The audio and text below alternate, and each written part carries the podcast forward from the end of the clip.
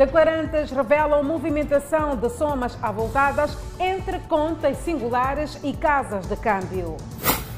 Moçambique conta com mais 2 milhões de doses da vacina contra a Covid-19. Moradores da Malhangalena torturam adolescentes suspeitos de roubo.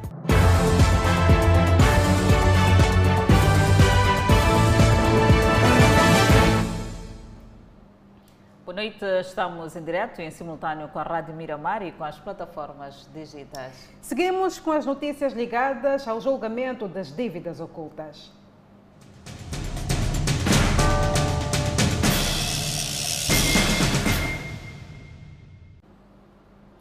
O antigo presidente da República, Armando Guebuza, poderá ser ouvido só em 2022. É verdade, Adelaide Isabela, afinal de contas, o assistente do Ministério Público solicitou a interrupção das audições no dia 20 de dezembro por causa da quadra festiva.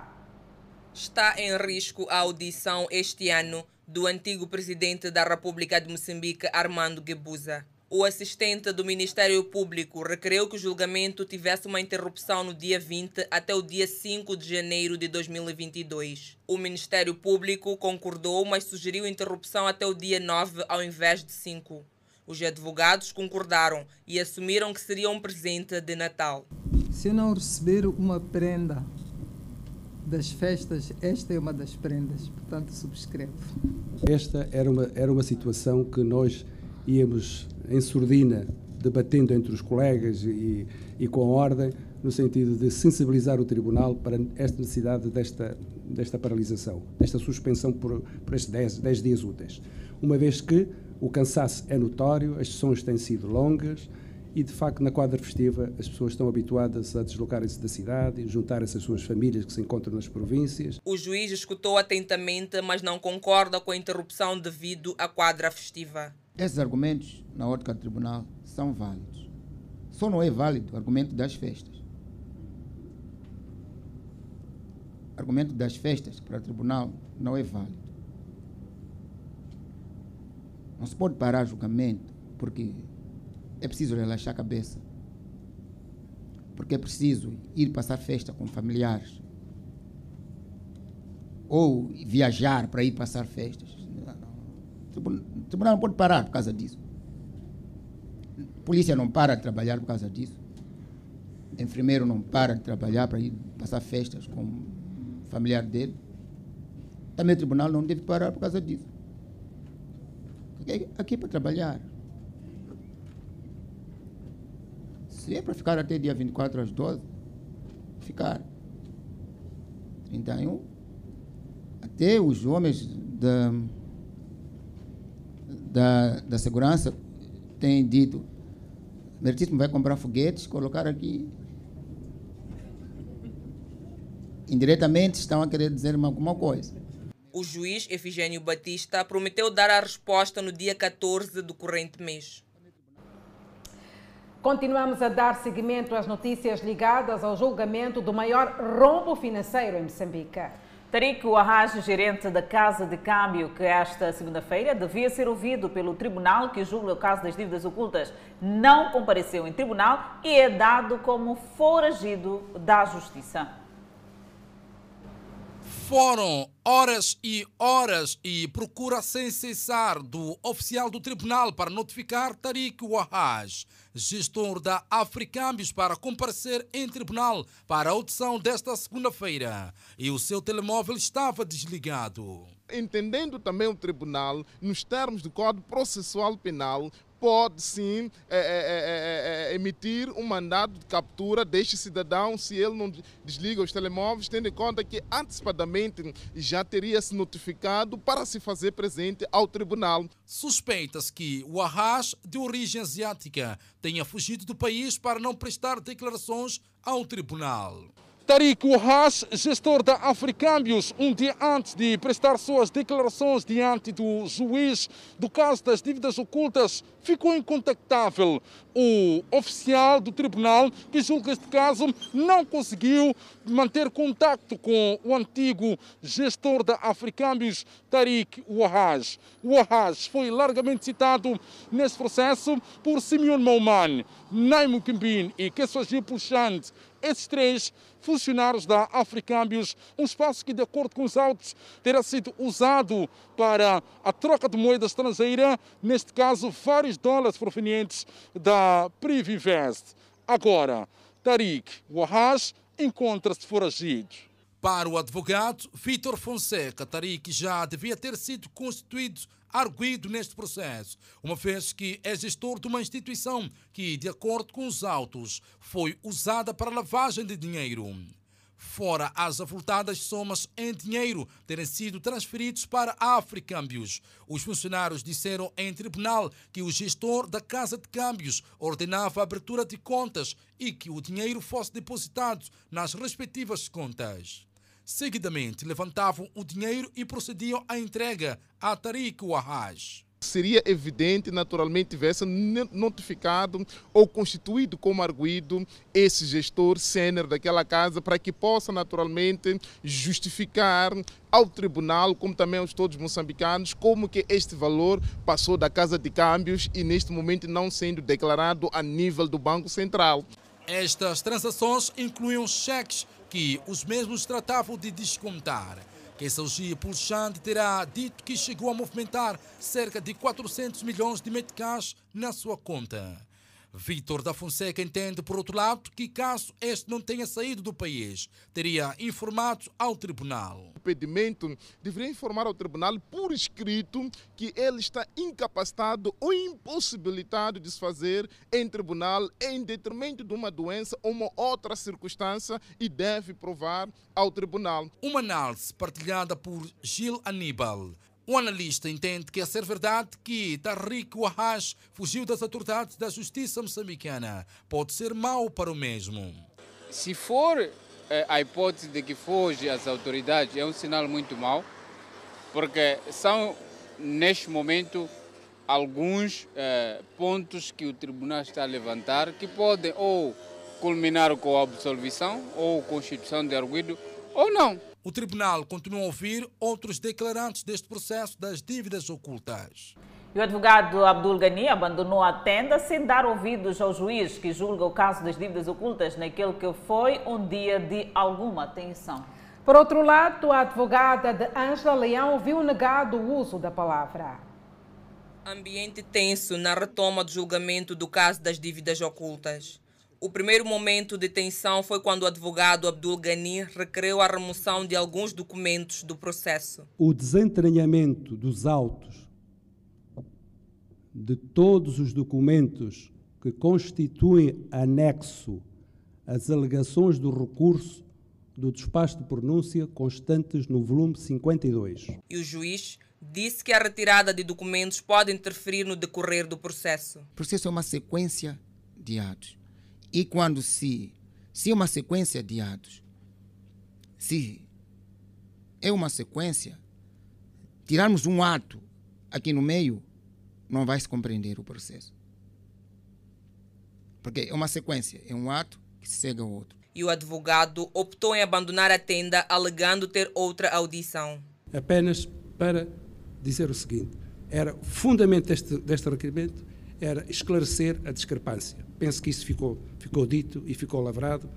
A decisão do juiz-presidente, vamos efetivamente observá-la, não vou reagir com recurso e vamos deixar correr a produção de prova. Muito obrigado. Já agora, meritíssimo, eu, eu tinha dado a comunicação de que, fim do meu requerimento, eu tenho outra diligência com urgência, vou ter que sair. Muito obrigado. Antes mesmo que o juiz respondesse, o advogado retirou-se da tenda, deixando o juiz sem ação. A saúde da ré Ângela Leão voltou a ser levantada.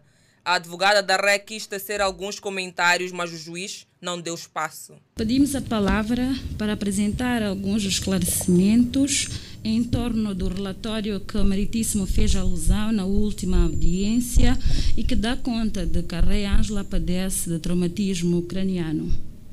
Portanto, e com a permissão deste tribunal, vamos apresentar alguns pontos apenas. Doutora Neuza, sobre este ponto, o doutor Cumbana já esteve aí a representar o doutor Anjo e falou isso. Não, meritíssimo. Não, mas o tribunal não vai conceder palavra. Porque não pode.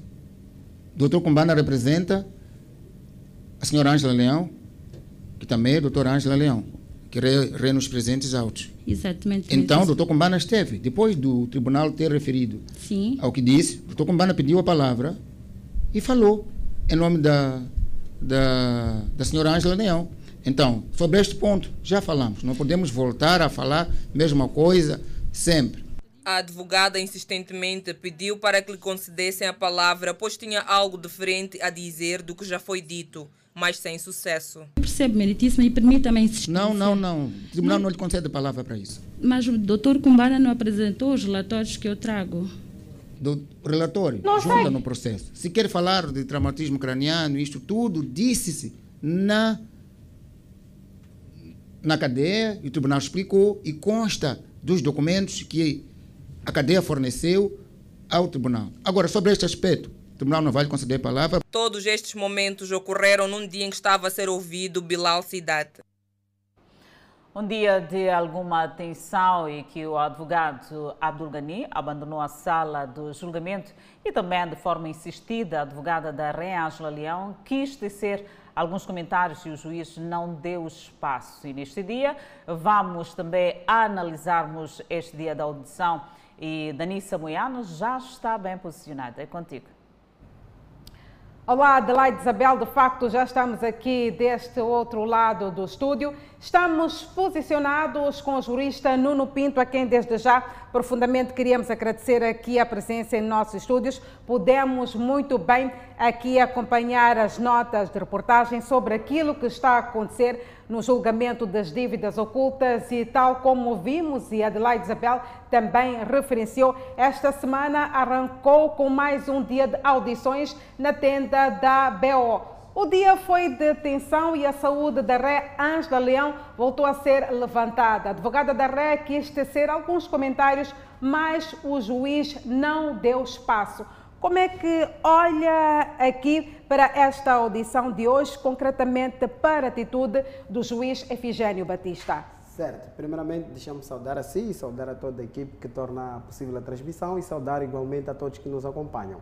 A audição de hoje, diferentemente dos outros dias, foi um bocadinho mais tenso, atendendo e considerando a, a, os factos que, que ocorreram mesmo nesta audição. Um, primeiro, um, o facto do juiz um, ter referido ao tribunal que o oficial de diligência não conseguiu notificar um dos declarantes Certo. deste processo e depois a situação um, do Dr. Gani ter levantado um, o pedido de desentranhamento de um, de um documento que consta do próprio processo, que o próprio juiz, que é quem tem competência e é quem dirige a audição de discussão e julgamento, e este juiz, sede desta resposta, indeferiu o pedido do Exato. advogado Dr. Sim. Gani. A- eh, consequentemente, o Dr. Gani, em, em jeito de manifestação, apesar de ter sido indireto, levantou-se sem que tivesse ouvido aquilo que era a resposta do próprio tribunal e, no fim, tivemos a situação relacionada com a doutora Neuza, que não foi concedida a palavra para tentar dizer algo contrário daquilo que tinha sido dito pelo advogado ahm, ah, da Ré Ângela Leão. Em virtude, que, resumidamente, houve uma tensão um bocadinho ahm, ah, aquecida relativamente às outras audiências dos declarantes. Vamos aqui também observar que durante esta audição de hoje, o declarante Imran Issa fez revelações na sala de audiências desta segunda-feira no julgamento do caso das dívidas ocultas. Issa diz que ficou admirado quando, nos meados de 2019, viu o seu nome envolvido no caso e conta como conheceu Jean Bostane em Maputo. Vamos aqui juntos acompanhar este depoimento junto dos nossos telespectadores e ouvintes. para tentar eh, perceber o que, que estava a acontecer, porque nunca tinha, nunca tinha estado envolvido neste processo de dívidas ocultas. Eh, conversei com ele e me tranquilizou para não se preocupar, que estava tudo controlado, que o diretor do CIS esteve lá na cadeia numa noite, entrou, foi-lhes visitar, o presidente da República tinha que estado lá, foi-lhes visitar. o filho do presidente da República foi à cadeia, foi lhe visitar. Mas isto é um facto real, ele me disse isso. Mandou uma gravação e depois insultou-me. E desculpa a expressão, seu filho da seu cão de vais ver o que é sangue. Esta é a informação que o Dr. Antônio Carlos do Rosário mandou para seu ex-advogado. Em que circunstâncias é que teve com o Sr. Jean? Pode escrever. Obrigado, digna procuradora. Pelo que me lembro, foi no Aeroporto Internacional de Mavalane. O Dr. Antônio. Uh, desculpa. Uh, foi no Aeroporto Internacional de Mavalane, sim. Porque na altura o Dr. Antônio Carlos Rosário pediu-me para ajudá-lo num processo de transmissão de ações na empresa Kilua Investment, para ele, GB Management, Jan Bustan Management, e ajudá-lo num processo de entrada da filha do ex-presidente, uh, a, falecida Valentina, uh, que Deus já tenha, Valentina Gebusa, para o capital da NOPP. Foi neste âmbito que conheci o Sr. Jan Bustane. Obrigado. Doutor, o que dizer aqui destas declarações proferidas por Imran Issa e ele volta aqui a mencionar o nome do réu António Carlos do Rosário. Que implicações é que estas declarações podem ter para o próprio arguido? Certo, olha, primeiramente uh, devia me referir que os declarantes são chamados em sede deste processo para reforçar aquilo que são os elementos probatórios que, diante da fase da instrução, foram levantadas para, de certa forma, justificar no final do dia aquilo que há de ser decisão do tribunal em relação à condenação ou absolvição de um determinado arguído. Em sede deste processo foi chamado o, o declarante que acabou há pouco de fazer referência, porque tem alguma conexão na sua relação jurídica, material, criminal com o réu Antônio Carlos do Rosário. E estas revelações de certa forma, acabam prejudicando, porque o tribunal acaba percebendo qual é a tendência quando os outros declarantes fizeram referência de que ah, o, Antônio, o rei Antônio Carlos do, do, Rosário usava de meios coercivos para ah, alcançar aquilo que eram as suas, ah, as suas uh, intenções, os seus objetivos. Exato. Em virtude, em relação com este rei, rei perdão, não foi o contrário, o rei veio a revelar até circunstâncias em que estas ameaças ou as intimidações foram, foram levantadas, de certa forma isso está a servir como circunstâncias agravantes na medida aplicável ao próprio réu. Vimos hoje também que o advogado Abdul Ghani abandonou a tenda sem dar ouvidos ao juiz Efigênio Batista após ter requerido a remoção de alguns documentos deste processo. O que é que se pode esperar como sanção desta, desta atitude do advogado Ghani? Olha, eu penso que esta não é a posição que caracteriza o advogado Gani. Ele tem tido um comportamento urbano, que é aquilo que, nos termos do Estatuto da Ordem dos Advogados, recomenda. Também aquilo que há de ser a conduta a ser tomada diante de uma audição, discussão e julgamento. Conforme já havia dito, ele fez um requerimento, tem que esperar o despacho deste requerimento. E o despacho deste requerimento pode ser efetivamente um, um, diferimento ou indiferimento do pedido que o próprio advogado um, iria formular. Antes mesmo de ter sido um, dado o conteúdo do despacho, de forma não muito urbana, ele abandonou a sala. Em princípio, o, o tribunal tem mecanismos de aplicar sanções a este tipo de comportamento em sede da audição de julgamento e isto há de se perceber com o decorrer das próximas audições, o juiz poderá, de certa forma, fazer menção a quais tipos de medida poderá tomar em relação a este advogado ou fazer-se um ofício junto da Ordem dos Advogados, que é o organismo que está tutelado, o, próprio a Dr. Gani e há de ser em função deste pedido para aplicação de uma medida sob ponto de vista administrativo, porque é o organismo da qual ele está tutelado, e há de ser mais ou menos nestes termos que o juiz poderá, de certa forma, tomar uma posição relativamente a esta conduta que não é urbana, porque no âmbito um, da, das audiências, discussão e julgamento, todos os presentes, independente do seu status, se é advogado, se é mandatário do Ministério Público, tem que tomar uma postura e tomar uma conduta que se adequa com um, todo o formalismo que uma audiência desta natureza uh, deve observar. Este julgamento vai trazendo aqui muitas revelações. O que é que se pode esperar do mesmo, dado que até foi submetido um pedido para que este processo pudesse decorrer pelo menos até o dia 20 de dezembro, de modo que todos envolvidos neste processo, os que estão a acompanhar o processo, possam uh, partilhar muito bem a quadra festiva, possam passar pelo menos as festas em famílias para depois voltarem para este processo. Certo. Em princípio, aquilo que vem um, nos ditames da audiência, discussão ou julgamento, elas são contínuas e ininterruptas, ou seja, as audições em sede de um julgamento não podem parar em virtude de uma circunstância, vamos lá, subje meramente subjetiva, tem que ser mesmo uma circunstância objetiva, se há algum impedimento, se há alguma circunstância, uh, poderia dizer, uh, uh, alheio à vontade das partes envolventes, mas se for uma circunstância em que o justificativo é efetivamente as festas, de acordo com aquilo que são as regras, não procede, até porque o juiz fez referência a isto, de que este fundamento não procede, mas há de usar os outros fundamentos que foram apresentados pelas partes envolventes, que é o desgaste, um, aquele sentido de um, relaxamento para recarregar as baterias, porque eu penso que nestas alturas estão todos eles um, eh, com os ânimos um, bocadinho uh, uh, exaltados em função da pressão que vem sofrendo. Existem outros processos que os advogados, em sede deste deste julgamento também tem que atender às outras circunstâncias, mas ah, o juiz penso que no fim do dia há de conceder esta, esta... Em 2022, será que a dinâmica aqui poderá ser eh, a mesma ou poderá ter algumas pausas?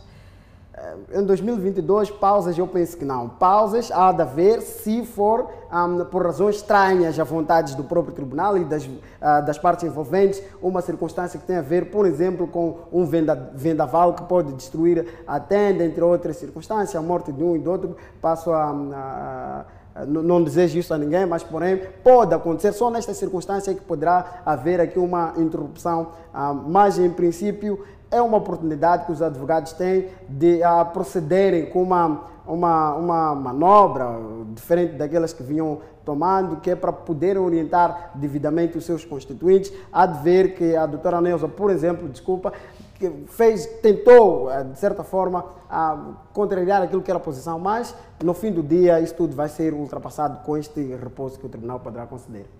Doutor Nuno Pinto, queríamos agradecer profundamente a presença aqui em nossos estúdios. Portanto, é o que está a acontecer no julgamento das dívidas ocultas, até porque pode acompanhar em direto o decurso deste julgamento na página do Fala Moçambique. Adelaide Isabel, por aqui é tudo. Agora é contigo.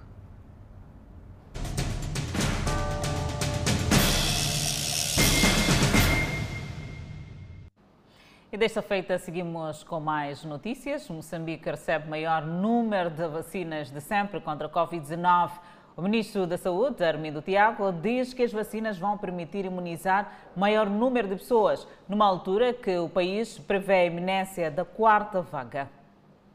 Vacinar toda a população moçambicana continua a ser compromisso das autoridades de saúde. Ronaldo tem 20 anos, ainda não vacinou. A chegada de mais vacinas ao país enche-o de expectativa. Eu acho que é uma ideia positiva, porque com a chegada das vacinas teremos a população imunizada, o que vai poder nos ajudar a diminuir o que é a propagação do coronavírus. Expectativa que poderá tornar-se realidade com a maior doação de vacinas de sempre. São 2 milhões e 16 mil doses de vacinas de dose única doadas pelo governo americano ao país, prefazendo um total de 3 milhões e 500 mil doses. São vacinas que, no entender do ministro da Saúde, Armindo Tiago, chegam numa altura em que o país já registra casos positivos da nova variante e com receio da quarta vaga da Covid-19. As vacinas de dose única vão ajudar a imunizar mais pessoas. Essas doações acontecem em boa altura, porquanto o país precisa de se blindar contra as novas variantes e a iminente ocorrência da quarta vaga. Ainda segundo o Ministro da Saúde, as referidas vacinas vão alcançar pessoas com idade igual ou superior a 18 anos da zona urbana e rural. Apesar do aumento do número de casos que estamos a observar, continuamos a não ter tendência grave em termos de internamentos e óbitos. Por isso, queremos usar desta ocasião para apelar todas as pessoas que tenham idade igual ou superior a 18 anos, para que se dirijam rapidamente aos postos de vacinação e, desta forma, terem a possibilidade de se protegerem contra a doença grave. O governo americano garante o contínuo apoio a Moçambique para a contenção do vírus ainda em mutação. Com essa doação, os Estados Unidos ajudam a vacinar quase 3,5 milhões de moçambicanos. Com as restrições de voos para os países da África Austral, a Organização Mundial da Saúde, através do Fundo das Nações Unidas para a Infância, apela. A OMS apela às autoridades locais a continuar a implementar as medidas de saúde pública eficazes para reduzir a circulação Covid-19 em geral utilizando uma análise de risco e uma abordagem baseada na ciência. A ajuda do governo americano para a resposta à Covid-19 ao país ascende os 60 milhões de dólares norte-americanos. E o processo de vacinação da Covid-19 vai poder acompanhar daqui a pouco no Fala Moçambique. Terminado o segundo curso de capacitação de agentes da Polícia de Trânsito em Sofala, estes foram desafiados a trabalhar no combate aos acidentes de aviação. Este é o segundo grupo do qual perderam a vida dois agentes da Polícia de Trânsito que participavam dos exercícios físicos durante o segundo curso de capacitação decorrido na Escola de Sargentos Policiais no distrito de Nhamatanda, em Sofala. Paulo Chachine, comandante do ramo da Polícia da Ordem e Segurança Pública, instou os agentes da Polícia de Trânsito de Sofala para que no exercício das suas atividades sensibilizem os automobilistas a primarem por uma condução prudente, evitando a ocorrência de acidentes de aviação. Ao saírem daqui, voltem a reforçar a capacidade operativa na prevenção e combate dos acidentes de aviação. Com o aproximar da época festiva, o comandante do ramo da Ordem e Segurança Pública disse que o agente da Polícia de Trânsito deve ser intransigente na sua atuação, conferindo segurança à família moçambicana ao longo da rodovia. Não poupemos esforços, colegas. É preciso não olharmos para o relógio para o cumprimento das nossas tarefas. É preciso não nos pouparmos e dedicarmos, darmos tudo de nós para que a ordem, segurança e tranquilidade pública seja garantida. Xaxine defendeu que o bom desempenho profissional depende do treinamento e capacitação permanente, de forma a revitalizar o conhecimento e refrescar as mentes para uma fiscalização regular e imparcial. Que os acidentes de viação não sejam consequência da nossa má atuação ou da nossa falta de atuação. E para isto é preciso trabalharmos não apenas nós, como polícias, mas com todos os outros parceiros. Terminada a capacitação dos agentes da Polícia de Trânsito de Sofala, será anunciada nos próximos dias a entrada dos agentes do outro ponto do país. Moradores de Malhangalene torturam adolescente suspeito de roubo. Fogo consome gabinete e secretaria do diretor da migração na província de Nampula. São notas informativas para conferir logo a seguir o intervalo. Até já. De volta ao Fala Moçambique, moradores despem, humilham e torturam adolescentes suspeitos de roubo na cidade de Maputo. Segundo testemunhas, um dos rapazes teria sido internado em um hospital dada a gravidade dos ferimentos. Imagens de agressões físicas arrepiantes. Estes adolescentes suspeitos de roubo no bairro da Madlengalene, cidade de Maputo, despidos, deitados ao chão e espancados em várias partes do corpo, tudo isso com direito à filmagem.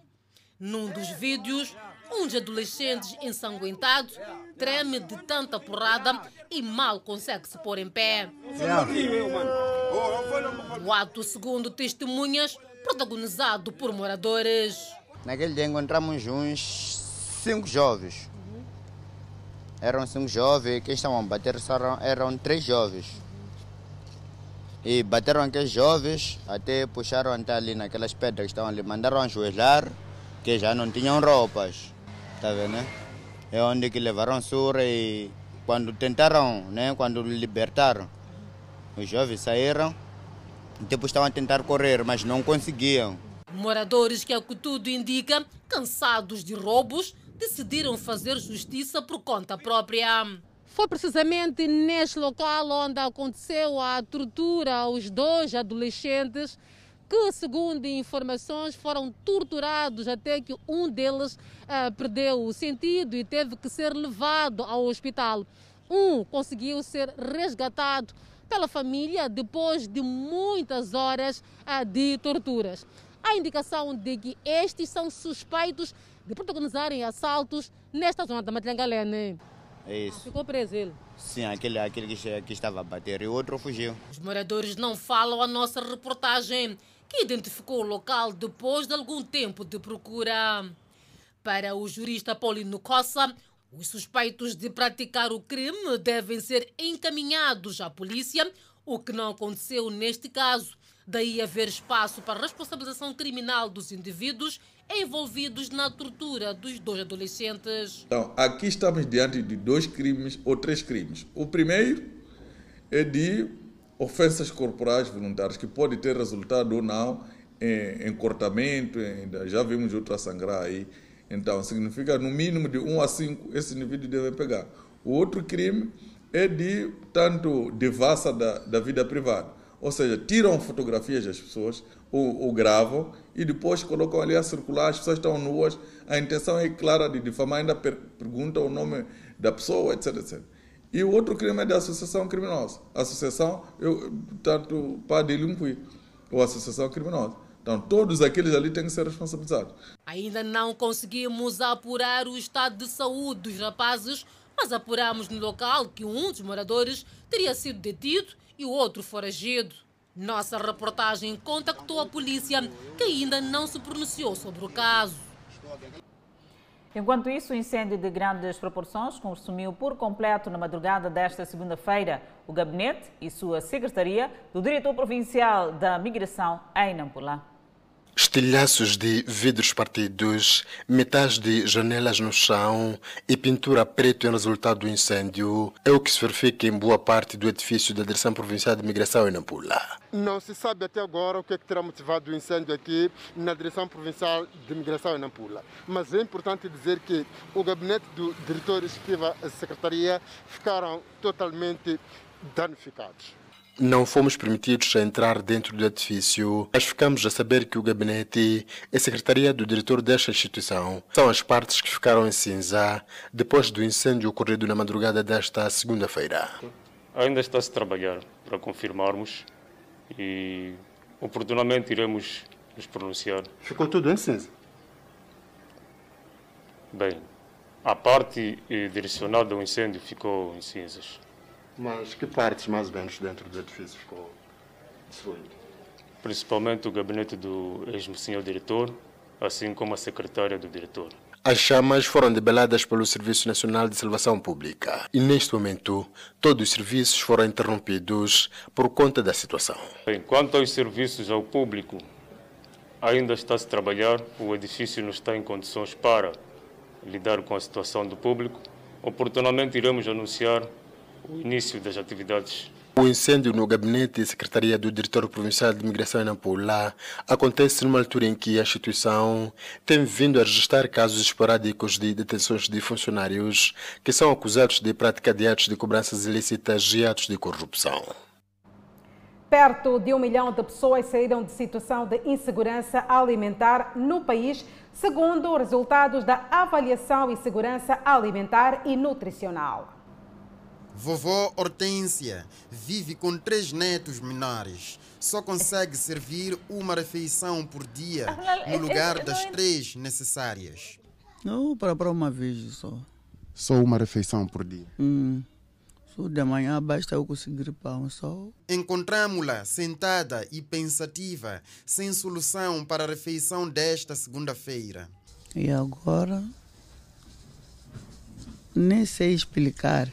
Ainda agora que estou aqui, estou a pensar o que é que vou fazer.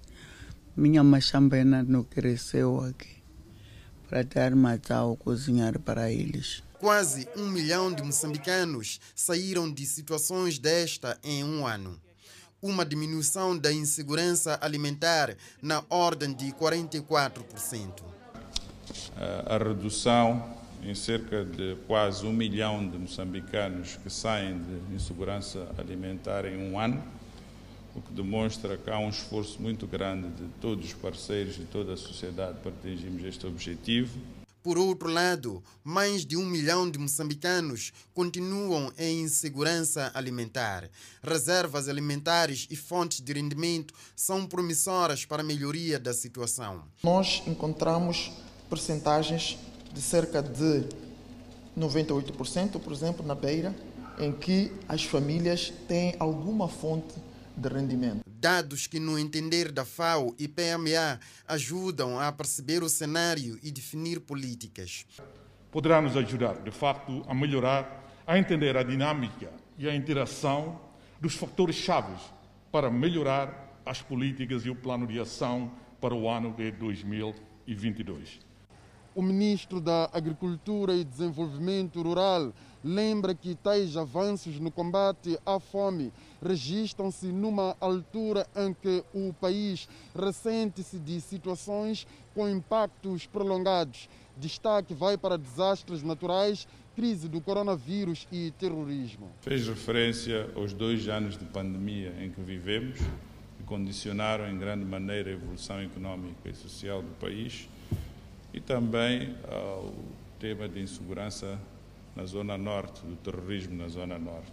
Pronunciamentos colhidos na divulgação dos resultados da avaliação de segurança alimentar e nutricional feita pelo Secretariado Técnico de Segurança Alimentar e Nutricional. Já foi apresentado o relatório sobre os recursos naturais na região norte do país, que tem impacto nos conflitos armados. Durante o evento foi levantada a questão das políticas governamentais em Moçambique. Os recursos naturais deviam ser motivo de alegria no país, mas são estes que provocam conflitos armados no norte levando milhares de moçambicanos a deslocarem-se das suas zonas de origem. Oscar Monteiro considera que os secretários permanentes têm função de garantir a estabilidade e não deviam ser alterados com frequência. A administração permanente, que deve ser tratada como tal. Quando eu falo de administração permanente, é o grosso dos funcionários permanentes do Estado. Não daqueles que mudam, nem daqueles que são permanentes e que mudam quando não deviam mudar. Oscar Monteiro considera que Moçambique é um país particular devido às políticas governamentais. É preciso, por isso, ter capacidade de formar permanentemente os funcionários para as tarefas que surgem, sejam elas sejam eles problemas de insurgência, de Covid, gestão da diversidade, análise social. Adriano Novunga, que falava das expectativas em relação ao estudo, afirma que a descoberta de recursos naturais no país em determinadas zonas não beneficia a própria comunidade. Se descobriram os recursos naturais, uh, o gás,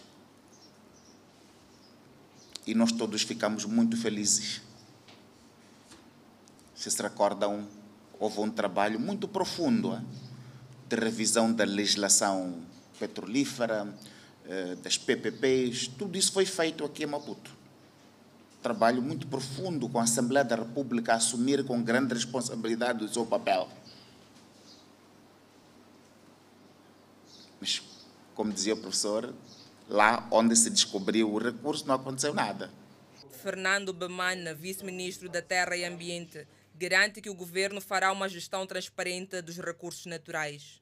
Com o Ministério da Terra e Ambiente, estamos aqui para, lado a lado, os parceiros desta nobre iniciativa e outros atores que certamente irão se juntar a nós, contribuir nas duas linhas de ação, que, em função da nossa missão institucional, somos chamados a responder.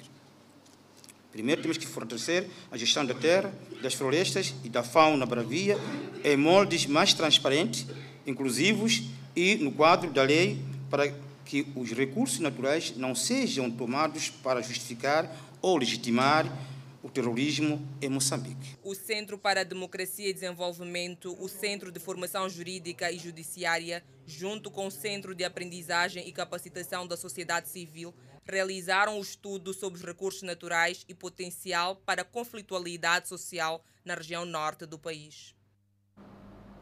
E membros da Universal Moçambique doam 156 bolsas de sangue em campanha da Unisocial numa altura em que os hospitais debatem-se para salvar vidas. Por detrás da crise está a redução do número de dadores por conta da Covid-19. Está difícil salvar vidas. O setor da saúde debate-se com o problema de estoque de sangue. No Hospital Central de Maputo tem pouca quantidade. Tem estado a reduzir aquilo que é o número de dadores de sangue. Uh, não só aqui a nível do banco de sangue, mas também a nível das nossas brigadas, reduziram muito. Limitações impostas pela crise do coronavírus por detrás da fraca recolha. Agora estamos num tempo um pouco anormal. Um pouco anormal, desde que eclodiu a Covid, houve alguma redução. Socorre-se de dadores assíduos como Carlitos Matos, que doa sangue desde os anos 90. Primeira vez porque alguém pediu-me que era para ajudar pela cirurgia de alguém. Então, a partir daí, pronto, fiquei assíduo. Uma crise que será minimizada com a campanha da Unisocial, em que os membros doam sangue em exercício de solidariedade. Espero salvar muitas vidas. Eu digo mais aos outros jovens que venham salvar outras vidas, venham doar sangue, é muito bom. Estou a salvar uma vida, porque sabemos que estamos em meio ao quadra, quadra festiva há muitos acidentes na estrada e há, há falta de necessidade de sangue nos hospitais. Uma experiência de coragem para quem o faz pela primeira vez. Venci o meu medo, estava com medo, mas eu não, tenho que doar para salvar quem precisa. Orgulho em salvar vidas. E o Unisocial, esse trabalho que a Igreja Universal faz, é para estender esta estender as mãos em direção dessas pessoas que estão necessitadas e assim dar um pouco mais de esperança às famílias que estão com seus entes queridos nos hospitais, desenganadas, esperando alguém doar o sangue. Só aqui foram arrecadadas 130 bolsas de sangue. No domingo, houve mais doações na Matola. Lá foram arrecadadas 26 bolsas de sangue. Falta de barcos para passageiros cria enchentes nas pontes de Inhambana. Enquanto isso, Lutero Simango pede união dos membros do MDM. São notas a acompanhar logo após o intervalo. Até já. É o Fala Moçambique que está de volta. A falta de observância de uma das medidas de prevenção contra a Covid-19 que é o distanciamento entre os passageiros que pretendem atravessar a Baía de Inhambane.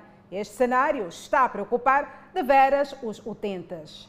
Manhã de segunda-feira, a nossa equipe de reportagem escalou a Ponte Cais da Machixe. O cenário encontrado foi este: longas filas, cada um tenta a todo custo chegar à bilheteira a fim de adquirir uma senha de passagem para poder atravessar a Bahia. Sim, consegui, consegui. Foi difícil? É, muito difícil. O que está acontecendo mesmo? É, pá, engrafamento, não sei o que é que está acontecendo. Problema de bilhete, não. Ficou muito tempo na bicha? Muito tempo, desde as seis. É, agora que conseguiu sair, é, só agora. uma hora depois? É, uma hora depois. Até então ainda não consegui bilhete. Agora, é pá, tomara que os nossos órgãos competentes resolvam essa situação. Tinha barco de sair, outros estão a entrar, assim, estamos à espera de das seis. Sim, sim. Atrasa-se?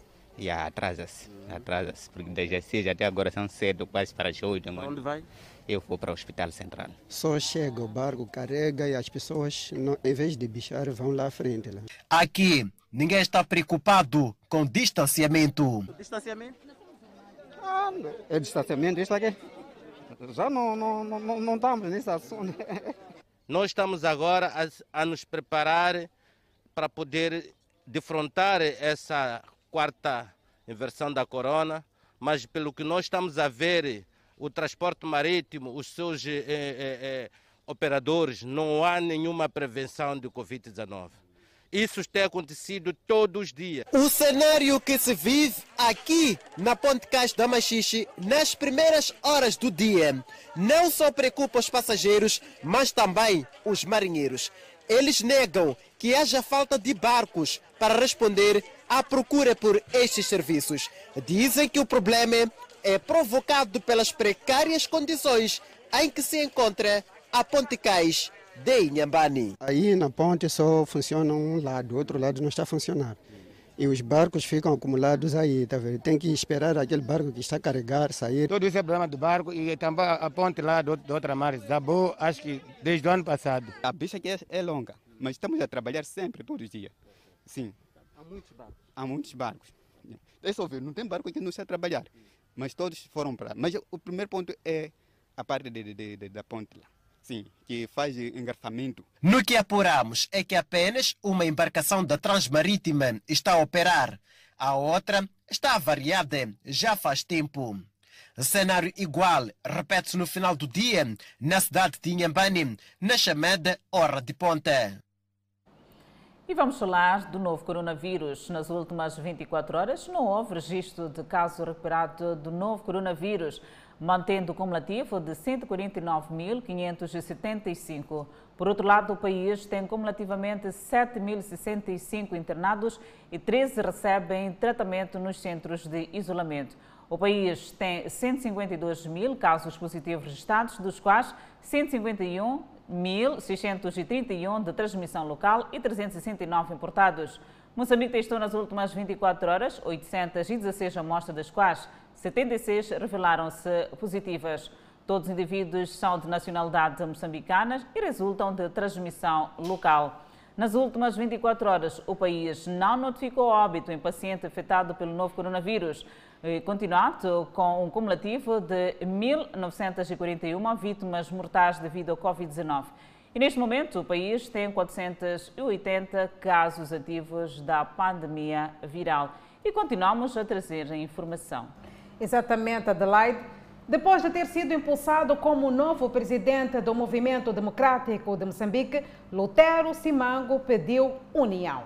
E pediu ainda aos membros a dedicarem suas forças à causa pelo que foi criado o Movimento Democrático de Moçambique. Após meses de ambiente tenso caracterizado por ataques em torno de apoio às candidaturas à presidência do MDM e as desconfianças sobre a forma como decorreu o Congresso, Lutero Simango, que foi impulsado como novo presidente do partido, disse ter chegado a hora de deixar para trás as diferenças e pediu união, coesão interna, de modo que o partido participe ativamente nos próximos pleitos eleitorais. A união e coesão interna deve ser a nossa forma de estar e ser. Condições necessárias para criarmos um ambiente de confiança e estabilidade interna. Aos meus companheiros José Domingos Manuel e Silveiro Samuel, felicito-vos por termos dado um sinal positivo dentro e fora da nossa organização. Lutero Simango afirmou que, terminado o processo das eleições internas e instalação dos respectivos órgãos, vence o MDM e os seus membros. Tenho a consciência de que ninguém deve ficar à margem deste ciclo de governação partidária, pelo que todos, de forma inclusiva e participativa, devemos tornar o nosso partido mais presente, atuante e dinâmico. Para Lutero Semengo, o MDM tem responsabilidades políticas no país e a esperança dos moçambicanos. Lutaremos para que em Moçambique tenhamos de fato a soberania, segurança nacional e que haja respeito pela dignidade dos moçambicanos. No termo do Congresso, foram também empossados novos membros do Conselho Nacional do Movimento Democrático de Moçambique, entre eles o presidente, o vice e a secretária. Jovens deslocados de Cabo Delgado incentivados a abraçar o setor privado. E agricultores de Maputo queixam-se de fraca qualidade de semente. São notícias a acompanhar logo após o intervalo. Até já.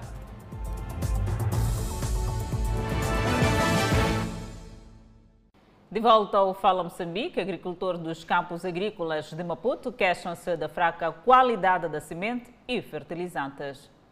O verde de alguns campos agrícolas está comprometido com as pragas, aliada à fraca qualidade de inseticidas e das sementes. Senhor João produz há mais de 20 anos. Ele queixa-se de fertilizantes e sementes adulteradas. Compra esse medicamento, mas não, não resolve isso aqui. Ele compra esse semente que não é, não é nada, não vai fazer nada. Agora é só ficar aqui, parece a brincar, mas não, não estou a brincar, é só trascar para fazer uh, trabalho aqui na Machamba, mas não apanha nada. Um esforço para produzir comida reduzido a nada. Quem quer qualidade paga mais caro e nem sempre o bolso é compatível. Se apanhar uh, medicamento boa. Muita gente aqui pode trabalhar bem. Pode andar todos esses lados, esse lado. Há de banhar couve, alface, não está boa. Por quê? Não tem oh, coisa, medicamentos. E tem, mas é muito caro. Nós não temos dinheiro. Nesta zona pode banhar um, uns dois ou três eh, camponeses tem couve boa, mas é difícil, porque gasta muito dinheiro para comprar aquilo. Os agricultores pedem uma vez mais a intervenção do governo.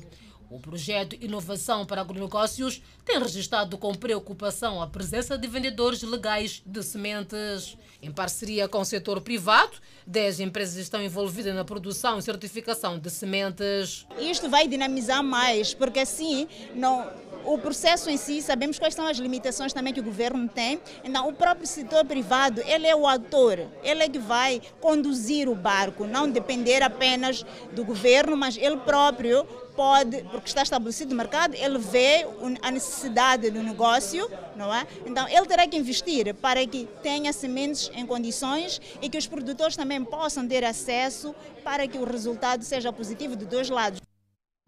E falando em investimento, o Conselho Empresarial de Manica incentiva jovens deslocados do terrorismo em Cabo Delgado para abraçar o setor privado. São jovens oriundos das zonas afetadas por terrorismo no norte de Cabo Delgado. Passaram por momentos difíceis devido aos ataques terroristas mas o sofrimento destes terá o seu fim, isto porque os jovens deslocados estão em Banica com o propósito de ingressarem no setor privado. Os jovens têm que, têm que, têm, têm que ter um olhar muito forte para o setor privado, porque, na verdade, eh, o setor privado é onde nós encontramos todo tipo de empresas, não é? encontramos também todo tipo de empresários. E, portanto, é importante trazer esta necessidade crescente dos jovens, sobretudo do Cabo Ligado, voltarem para a sua província para poder construir existe lá falta de muita coisa. A partir de carpintarias, a partir de tudo aquilo que nós precisamos, que é uh, algo que a população rapidamente precisa, como prestação de serviço. Por sua vez, os jovens dizem que a iniciativa é bem-vinda, pois irá desenvolver o país. Gostaríamos que todos os jovens estivessem inclusos nesse, nesse, nesse programa, porque há muitos jovens formados que não têm emprego, outros têm arte, né? querem pôr em prática, mas não têm uma iniciativa. Salimo Benjamin também faz parte desta estatística dos jovens oriundos das zonas assoladas por terrorismo no norte de Cabo Delgado. Ele viu sua casa ser queimada por terroristas. Salimo hoje está feliz por fazer parte do grupo de jovens que serão integrados no setor privado, mas para tal a dedicação é crucial para o sucesso. É muito bom, porque do que aconteceu em Cabo Delgado, é verdade que muita coisa ficou parada para o lado do outro lado eh, com essa iniciativa está muito bem para tentar eh, ver se podem tentar seguir com a vida né, que levava antes, porque agora eh, é verdade que encontra-se tudo parado. Numa primeira fase, o setor privado reuniu-se na província de Manica com 20 jovens deslocados por terrorismo em Cabo Delgado. A iniciativa veio para ficar e tem como objetivo empregar jovens. Convidamos a um breve intervalo, mas antes a previsão do tempo para as próximas 24 horas. No norte do país, Pemba 32 de máxima, Lixinga 30 de máxima, Nampula 38 de máxima. Seguimos para o centro do país. Tete com máxima de 42, Quilimane 41, Chimoio 36, Beira 33. Já na zona sul do país, Vilanculo de máxima poderá registrar 33, Inhambane 33, Xaxai 30, Maputo cidade capital de máxima poderá registrar 34 graus Celsius e uma mínima de 22. Há previsão de chuva acompanhada por trovoada. De volta ao Fala Moçambique e com a página internacional. O presidente da Gâmbia falou aos seus apoiantes em Banjul na noite do domingo, depois de garantir sua reeleição. Barão que convidou todos os gambianos, independentemente da divisão política, para colocar de lado as coisas políticas e outras a se unir como um povo para trabalhar pelo desenvolvimento do país. A multidão esteve reunida na Praça MacArthur, na capital do país. Ele agradeceu aos eleitores e seus concorrentes por tornarem a eleição possível. Barón ganhou cerca de 53% dos votos na eleição de sábado, de acordo com os resultados da Comissão Eleitoral Independente anunciados no domingo. Ele derrotou facilmente seu principal concorrente, Alsana Darbour, do Partido Democrata Unido, que recebeu cerca de 28% dos votos. Esta foi a primeira eleição presidencial do país em décadas que não incluiu o ex-ditador Yahya Jammeh, que agora vive no exílio na Guiné Equatorial, depois de perder as eleições de 2016 e se recusar a aceitar a derrota. Milhares de pessoas foram às ruas para comemorar a reeleição de Barron. Na Bélgica, a polícia disparou gás lacrimogéneo e usou canhões de água para dispersar manifestantes. Os manifestantes protestavam contra as regras impostas em outubro que obrigam as pessoas a mostrarem passos Covid-19 para frequentar bares e restaurantes. O protesto seguiu-se às novas medidas anunciadas esta sexta-feira para conter uma das maiores taxas de infecção da Europa, incluindo o uso obrigatório de máscaras para a maioria das crianças do ensino fundamental e um prolongamento das férias escolares. No final de novembro, um número muito maior de manifestantes entrou em confronto violento com a polícia de Bruxelas. E isso levou a dezenas de prisões, ferimentos entre polícia e danos generalizados a propriedades. O Fala Moçambique fica por aqui. Muito obrigada pela atenção dispensada. Nós voltamos a estar assim bem juntinhos amanhã à mesma hora. Até lá, fique bem.